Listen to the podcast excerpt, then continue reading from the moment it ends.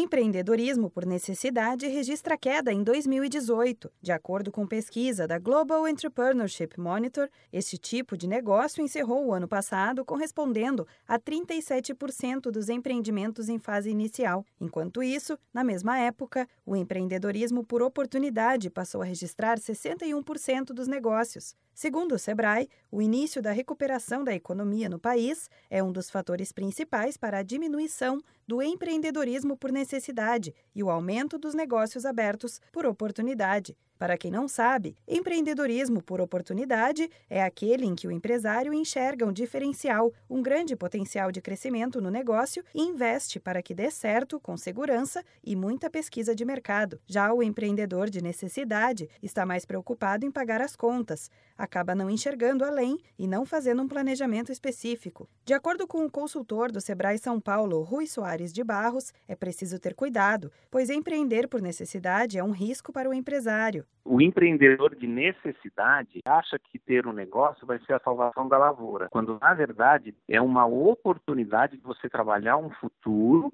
para você ter um ganho lá na frente. Mas você não tem muitas vezes o retorno muito rápido. Então aí que começa a ter os problemas, porque ele investe muitas vezes parte da sua rescisão trabalhista ou de um capital que ele tem um pouco mais acumulado e espera ter um retorno disso muito rápido. E como esse retorno não vem, ele começa a se endividar. Muitas pessoas procuram o Sebrae para pedir ajuda depois de empreender por necessidade. Acabam percebendo que as dívidas podem virar uma grande bola de neve e não sabem como proceder. Rui Soares de Barros explica que o primeiro passo é identificar os problemas e organizar as próximas etapas.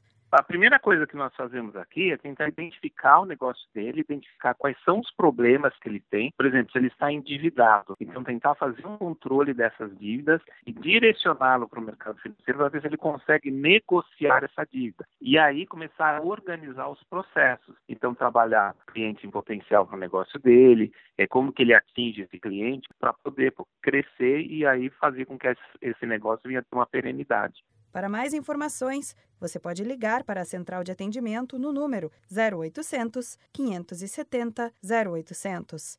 Da Padrinho Conteúdo para a agência Sebrae de Notícias, Renata Kroschel.